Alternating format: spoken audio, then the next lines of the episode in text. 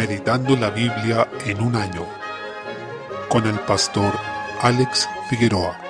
Día 29, mes 4. Josué capítulo 9. Desde el versículo 22, Abimelech logró dominar sobre Israel durante tres años, hasta que el Señor decidió darle retribución por las acciones que él emprendió contra sus medio hermanos, cuando mató a 70 hijos de Gedeón, sobre la misma piedra, para poder gobernar. Esto era bastante común en el Oriente Medio, y no solo allí, sino también en imperios como el romano o el egipcio, donde una de las cosas más peligrosas era ser pariente o hermano de un aspirante al trono, ya que claramente correría sangre al tratar de eliminar a posibles rivales y aspirantes a gobernar. Por esta razón era muy común que se mataran entre hermanos o parientes que pudieran aspirar a los mismos puestos. Ciertamente, esto nos dice que Abimelech no tenía una visión bíblica sobre el gobierno y sobre el reinado, ya que a él no le interesaba ser ungido por el Señor, ni nada parecido, y él solo actuaba como las otras naciones. Así es como procedió, y tuvo el apoyo de Siquem. Sin embargo, el Señor puso un mal espíritu entre Abimelech y los hombres de esta ciudad. Esto se puede interpretar de dos maneras, como que era un espíritu malo, un espíritu inmundo, como el que después envió el Señor a Acab para engañarlo, o como una mala disposición de unos hacia otros, y esto por providencia de Dios. De cualquier manera nos habla de la soberanía de Dios sobre todas las cosas y cómo Él gobierna el mundo en su providencia para cumplir sus propósitos, sus fines y hacer justicia. Así es como se produjo un conflicto en el cual cierta parte de la ciudad terminó sublevándose respecto de Abimelech, bajo la incitación de un hombre llamado Gaal. Abimelech tomó cartas en el asunto actuando en forma brutal, de manera carnal simplemente, con afán de dominio, que fue barrer con toda la ciudad. Dice el versículo 40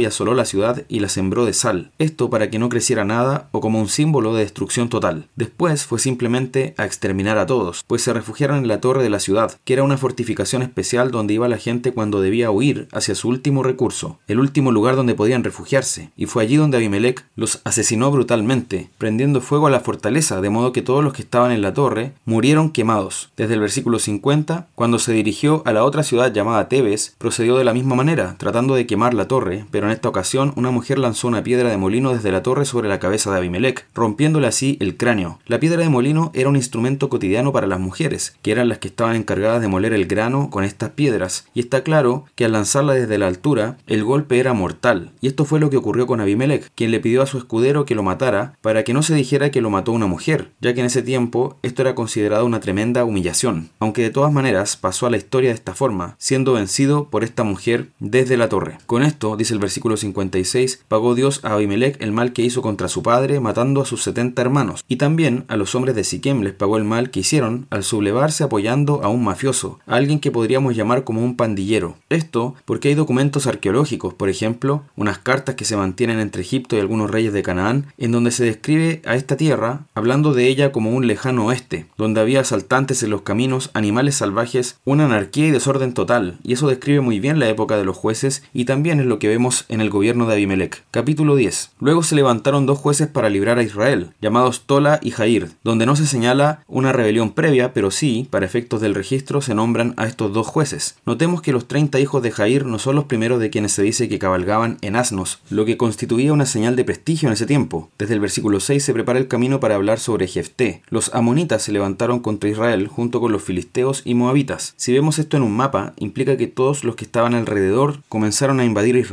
el cual se había desviado justamente en pos de los dioses de estos pueblos, es decir, que se había vuelto a la idolatría, insultando con esto al Señor, provocándolo a ira. Es curioso que al final esos mismos pueblos fueron los que invadieron Israel y provocaron su aflicción, porque dicen en el versículo 9, fue afligido Israel en gran manera. A partir de esto ellos clamaron, reconociendo haber pecado, pero el Señor por primera vez les dice que ya no los librará más debido a su rebelión. Ahora ellos persistieron en su arrepentimiento, tomaron medidas y quitaron de medio de ellos a los dioses ajenos. Llama la atención esto nuevamente, que ellos en momentos de aflicción sabían dónde acudir, sabían que era porque se desviaron del Señor, pero en la bonanza buscaban a los ídolos, que además son dioses falsos, hechos a la conveniencia del hombre, ya que no confrontan el pecado. Por esto los hombres se dan la licencia de vivir para estos dioses porque les conviene, pues así consienten su carne. Sin embargo, cuando eran afligidos se volvían a Jehová inmediatamente. Lo que vemos en el versículo 16 es muy llamativo cuando dice, hablando del Señor, Él fue angustiado a causa de la aflicción de Israel. Se nos presenta a Dios sintiendo como hombre para reflejarnos que el Señor se conmueve ante la aflicción de su pueblo y en este caso decide liberarlos. Salmo 100. Se exhorta que cantemos alegres al Señor, a servirle con alegría. Esta disposición de alegría y alabanza a Dios es algo que cruza todo el Salmo. Así es como debemos acercarnos a Dios para adorarlo, con gozo, reconociendo que Él es Dios, que Él nos hizo y no nosotros a nosotros mismos, y que Él nos ha hecho su pueblo y ha querido ser nuestro Dios. No debemos dar por hecho la misericordia de nuestro Señor. Su gracia ha sido tal que habiendo sido sus enemigos, ahora somos contados como ovejas de su prado, siendo Él nuestro buen pastor. Se nos llama a entrar en su templo con gratitud, porque Él es bueno, sabiendo que su misericordia y verdad permanecen para siempre. Esta es la razón constante de alabanza que tenemos, porque el Señor nos ha amado en Cristo, y en Él nos ha hecho su pueblo, y su palabra no pasará, sino que nos alumbrará para siempre. Proverbios capítulo 14. En el versículo 11 vemos que el destino de los justos, no solo en lo individual, sino incluso en sus familias, varía mucho del destino de los impíos. El Señor tiene misericordia de los rectos y también podemos ver en general que donde encontramos un creyente también ha habido un antepasado que ha confesado el nombre del Señor, y habrá descendientes que sigan a Cristo como sus discípulos. Versículo 12. Muchas veces nos engañamos pensando que el camino que estamos transitando es derecho y que terminará bien, pero vamos hacia una senda de muerte. ¿Y cómo podemos en realidad asegurarnos de que vamos en un camino firme y que termina bien si seguimos la palabra del Señor y somos obedientes a ella? Cualquiera que siga su propio criterio y sus propios placeres para su propia gloria, para sus propios fines personales y egoístas, va a terminar en un camino de muerte. Tengamos mucho cuidado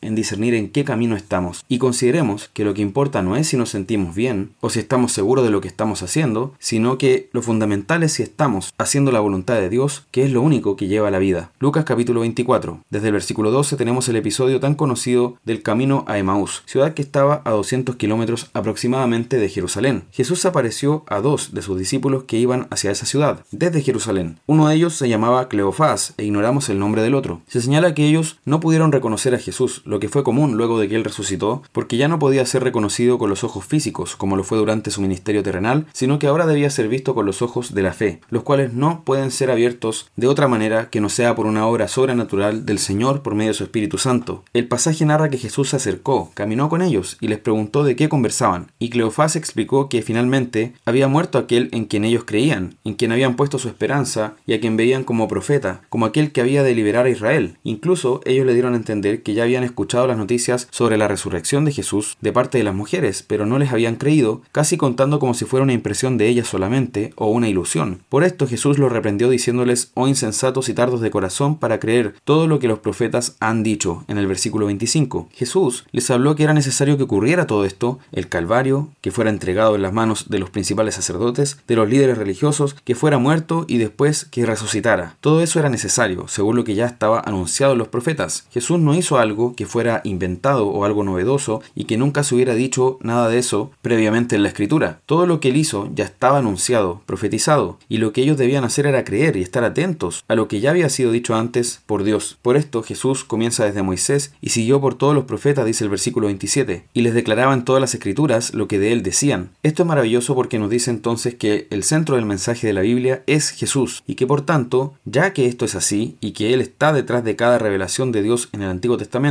entonces Él es la clave para interpretar tanto el Antiguo como el Nuevo Testamento. Todo gira en torno a la persona y la obra de Cristo. Por eso también luego se quedó y cenó con ellos. Entonces le fueron abiertos los ojos y reconocieron a Jesús. Esto nos da a entender que era necesario que el Señor hiciera una obra sobrenatural en sus corazones para que pudieran verlo ya con los ojos de la fe. Y de esta manera ellos reconocieron cómo Jesús les había hecho una verdadera predicación, porque eso fue lo que hizo el Señor. Les compartió un gran estudio bíblico de todas las escrituras, desde todo el Antiguo Testamento, dónde estaba Él allí. Y ellos dijeron que ardía su corazón mientras el Señor les hablaba en el camino. Y eso es lo que ocurre con la predicación bíblica. Cuando exaltamos a Cristo en su palabra, en ese momento nuestro corazón se enardece, nuestros afectos son movidos a glorificar a Dios. Por esta razón debemos buscar este mismo tipo de predicación, mostrando a Cristo en las escrituras. Además, es maravilloso el afecto que Dios tiene hacia su propia palabra, en el lugar en que la pone, porque Cristo simplemente podría haberse revelado a ellos sin más. Sin embargo, Él quiso dirigirlos a la misma escritura para que vieran que Él ya estaba anunciado en ella y que por tanto ella misma debía guiarlos a comprender todo lo que estaba ocurriendo. Desde el versículo 36, Jesús se aparece a los discípulos y los saluda con un saludo de paz y les dijo paz a vosotros. Eso es significativo porque no era simplemente un saludo. Esto es así porque Cristo es nuestra paz, como nos dice Efesios 2.14. Nos habla también del cuerpo real de Jesús. No era un cuerpo imaginario ni simplemente un espíritu. Él era de carne y hueso, pero ahora un cuerpo glorificado después de la resurrección. Y eso se confirmó porque ellos lo pudieron tocar, según las mismas mismas palabras de Jesús. Además se ve en que él comió delante de sus discípulos. Luego Jesús repitió que él es la clave para interpretar toda la escritura y vemos una vez más que él tiene que abrirles el entendimiento para que así puedan comprender las escrituras. Es decir, eso no lo hacemos simplemente por la razón, sino por una obra sobrenatural del Espíritu de Dios en nosotros. Desde el versículo 46 se relata cuál debe ser la predicación de la iglesia. Vemos descrita la obra de Cristo, su encarnación, muerte y resurrección. Luego en el versículo 47 se señala la reacción que debemos requerir de los hombres, el llamado que debemos hacer ante este Evangelio, que es el arrepentimiento y el perdón de pecados. En estos versículos las palabras de Jesús enseñan el verdadero contenido de la predicación de su Evangelio, lo que marca la pauta y señala la misión que tenemos como iglesia de aquello que debemos proclamar. Por otro lado, desde el versículo 48 el Señor promete que vendrá el Espíritu Santo, cosa que también hizo en el Evangelio de Juan. Les habló sobre esta promesa de la venida de este Espíritu que no los dejaría huérfanos. Por último, desde el versículo 50 se habla de la ascensión de Jesús. Nos dice cómo Él sube al Padre y antes de hacerlo bendice a sus discípulos alzando las manos sobre ellos, lo cual es una bendición sacerdotal. Entonces Cristo se despide físicamente de este mundo, bendiciendo de esta forma a sus discípulos y en ellos a su pueblo, ya que Él es el sumo sacerdote que ascendió a los cielos. Dice en el versículo 51 y fue llevado arriba al cielo. Y el versículo 52 nos confirma que Jesús es Dios, porque dice que ellos lo adoraron. Y esa adoración solo se rinde al Señor mismo. Si se hiciera respecto de alguien que no es Dios, sería idolatría. Pero en ningún caso se reprende esto, sino que se como lo que debe ser. El Señor debe ser adorado. Y la reacción que ellos tuvieron fue estar siempre en el templo, alabando y bendiciendo a Dios. Luego, ese templo, como fue anunciado, sería destruido, pero ellos debían predicar allí la salvación en Cristo, y eso fue lo que hicieron finalmente. Y es lo que nosotros debemos seguir haciendo, dando gloria a nuestro Señor y reconociendo cómo Él es el cumplimiento de las promesas y a la vez nuestra esperanza en el mundo.